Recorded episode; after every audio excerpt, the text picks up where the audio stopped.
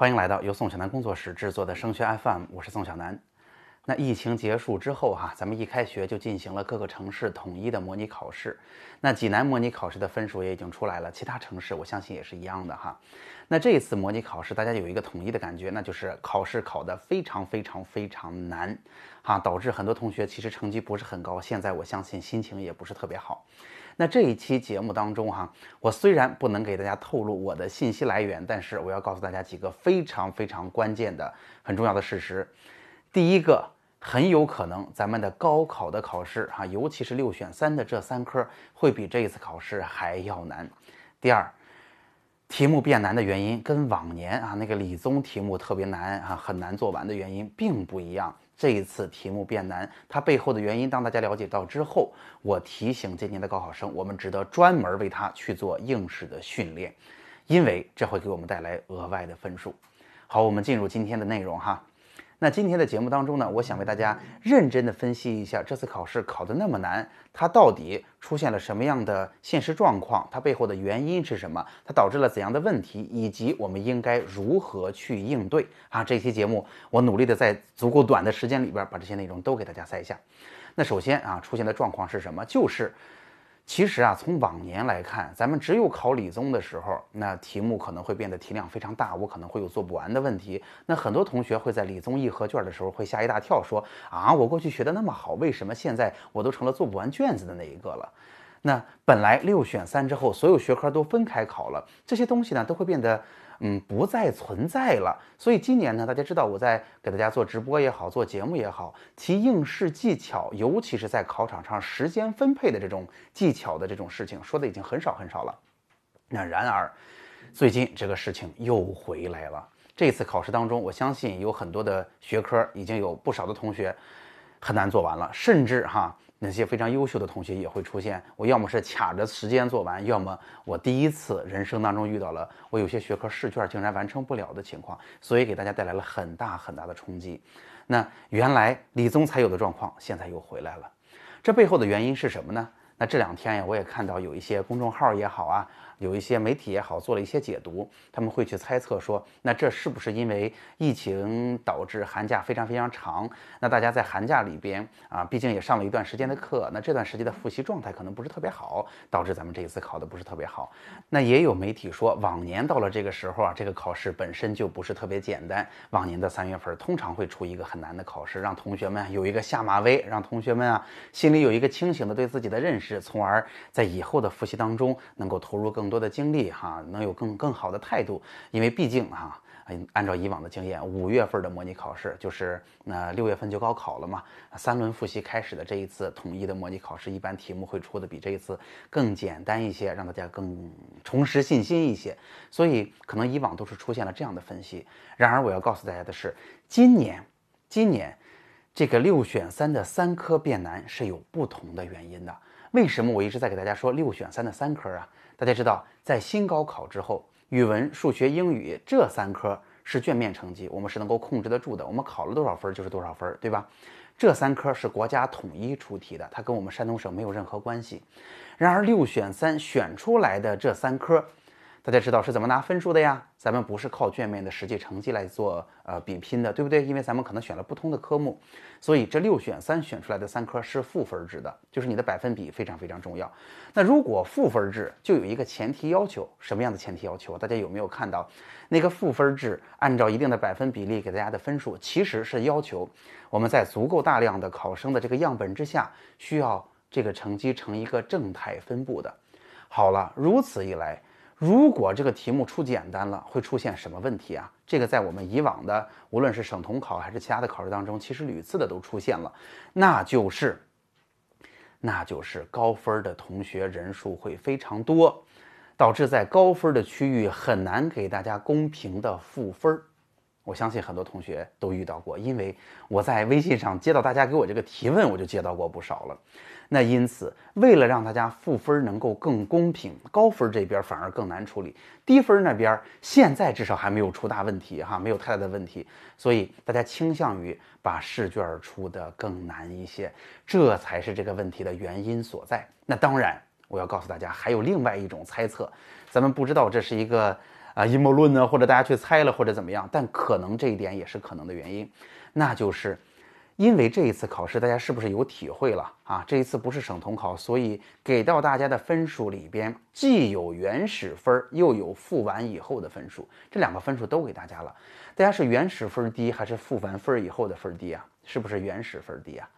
对不对？那如果是这样的情况，大家想想看，你在真实的高考结束之后，会不会你心里的怨气会低一些？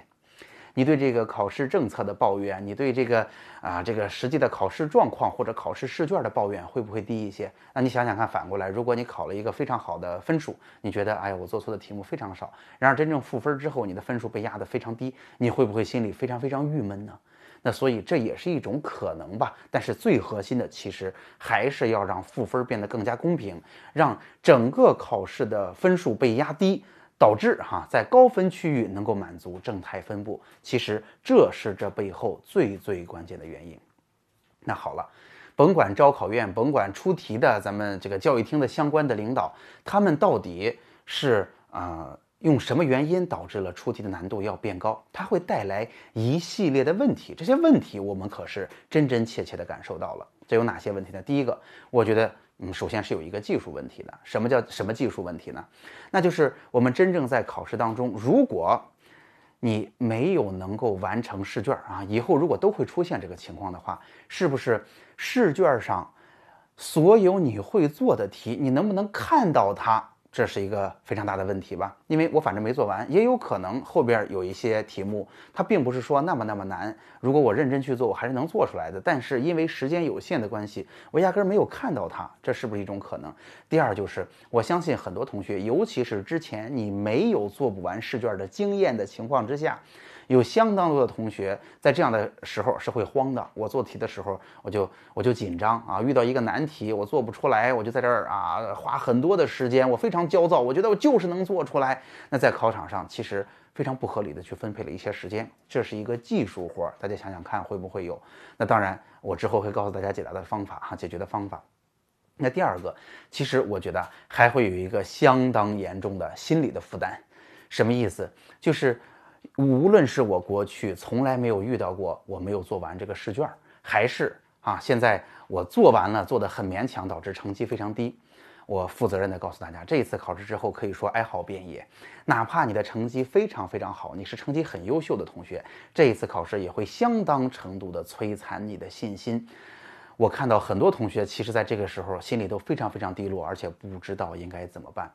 我必须要负责任的告诉大家，这个心理的问题，我们要赶快去面对，千万不要拖时间。原因是，第一，大家很多人啊，解决这样的问题会觉得我要靠我的硬实力，我千我怎么能够投机取巧呢？他意识不到这是出题人刻意的把试卷变难的这个原因导致的。那同时呢，有很多同学啊，他想不到更好的方法了，他就去刷题，拼命的刷题，最后导致刷题其实对这个事儿，他是这这可以说这个病。如果它是一个小病的话，咱们把它比喻成这个的话，你的药不对症啊，它会导致相当长的时间，你的成绩不会见很快的起色，那慢慢的你的信心也就不足了。所以这是第二个。所以这是第二个。那第三，我还要告诉大家的是，未来高考的导向就是会越来越难，而且。我得用一个准确的词儿哈，现在还是从普通变得更难，难是大家做不出来，但是不会在审题上有很多的歧义，或者说抓不住审题者的思路。但事实上，当难度上到一定程度的时候，其实在这一次考试当中也会出现一些啊题目出的答案模棱两可的，甚至老师都说服不了孩子们为什么要选这个选项的情况已经出现了。那我觉得，如果用一个准确的语言去描述，如果从难的基础上再变更难的话，我觉得这个题目可能就会出的比较悬，这甚至我认为已经不一定是审题技巧的问题了。所以，如果啊，咱们现在啊，我要告诉大家，现在导向性就是在高考当中仍然会维持一个相当高，甚至比现在更难的出题难度。那如果是这样，我要负责任的告诉大家，其实对于我们现在高三老师的挑战也非常非常大。现在就已经出现了高三老师自己都很难 hold 得住。这个题目它到底是为什么？怎么讲给孩子们听啊？能很难 hold 得住这一点了。所以，我提醒大家，这一点上虽然现在咱们还看不到一个解决问题的方式，因为毕竟这三科现在换成了省内出题，现在也只是有这样一个导向，还没有具体的去把它确定和落地。但是我要提醒大家吃一颗，呃，怎么说？咱们打一个前站哈，就是它可能未来还会出现更严重的问题。好了，那下面我就要告诉大家，我们应该如何去应对呢？那我觉得哈，对于现在如果这次考试给大家带来了压力的考生的话，的首先，家长们看到这期节目，应该尽可能的告知孩子发生了什么哈，发生这件事的原因是什么，以及这件事情会导致怎样的问题，这都是我刚才提到过的事情。第三，那我们需要告诉他，他可能未来还会导致什么样的状况，大家不要慌，这个事情有解决的方案。我要提醒大家哈，应试变得更难了，它就是一个出题导向的问题。那我们在应试的技巧上是有专门的方法来去应对这件事的，这跟你的知识学的好坏啊，之前复习的质量都没有关系。因为可能之前我们盯着一个普通水平的难度去努力的复习，所以我们复习的最关键的那些啊难度的题目或者那个层次就在那儿摆着，所以难度一旦提高了，我们考起来当然会出现不适应的状况了。所以大家不要慌。题目出题的导向变难，我们就有相应的应试的技巧去应对它啊。所以我建议家长一定，如果可以的话，可以把这期节目直接给孩子看。这这个事儿要告诉他，这个事儿不是你的错啊。那我们还要积极的去做应对。第二就是，我这期节目当中直接给大家说方法，然而我不告诉大，就是没有时间来告诉大家这里边可能道理是什么，以及怎么呃会出现怎样的问题。我告诉大家，方法是。啊，方法是我们需要在考场上有足够好的策略，或者针对自己最好的策略去应对每一道题给的时间，从而能让我们第一在考场上不因为每一道某一道题卡住而导致后边有一些我们会做的题完全来不及做。第二就是我们放过每一道题目，哪怕不会做的时候，我们不会产生巨大的心理负担。那我给大家的建议就是，我们通过平常的做题。可以给自己梳理出一个什么事儿呢？就是我们做每一道题，我看到它之后，我思考多久？这个时间我们平常可以去呃做筛选哈。我做呃看它多久？如果我完全没有想法，我就要把这道这道题放过。那如果我只要有了想法，我就拼命的努力把这道题做下去。注意。我这几个前提哈，是平常我们练出来的。一会儿我给大家说怎么练出来。第二就是我们针对某一道具体的题目，千万不要把题目打包。不是说这这一类这一道大题啊，这这几道题包起来的这个题型，我大概要做多长时间？不是，针对每一道具体的题目，会做啊，想到了就把它认真做下去，想不到就坚决的跳过啊，这是一个我们时间管理的策略。然而。那个时间怎么去试出来呢？我们平常可以在自己做练习的时候，做一套整卷的时候，我们试一试。其实大家试三个时间就好，一分钟、两分钟和三分钟，因为在考场上是可以看表的。你比如说，我最后定出来，对于我最合适的策略就是两分钟。那我看到一道题，两分钟之内，如果我有了思路，我就要努力的把它做下去；如果两分钟之内毫无思路，哈，那我就直接跳过，啥都不用想，因为这是我平常试出来的，对我来说啊，做题可能分数最高的方式。比如说我做上五套化学卷子，我发现呃呃六套化学卷子，一分钟啊，我用我做两套，两分钟做两套，三分钟做两套，好了，我看看哪一个我得出的分儿最高，我就找出对我自己在考场上最好的时间使用的策略就可以了。我们不管那个分数，而是我们心里知道，我们现在放弃它是因为后边还有。更容易的题目，我们能把它做出来。好，那其实呢，在这儿留了一个扣子。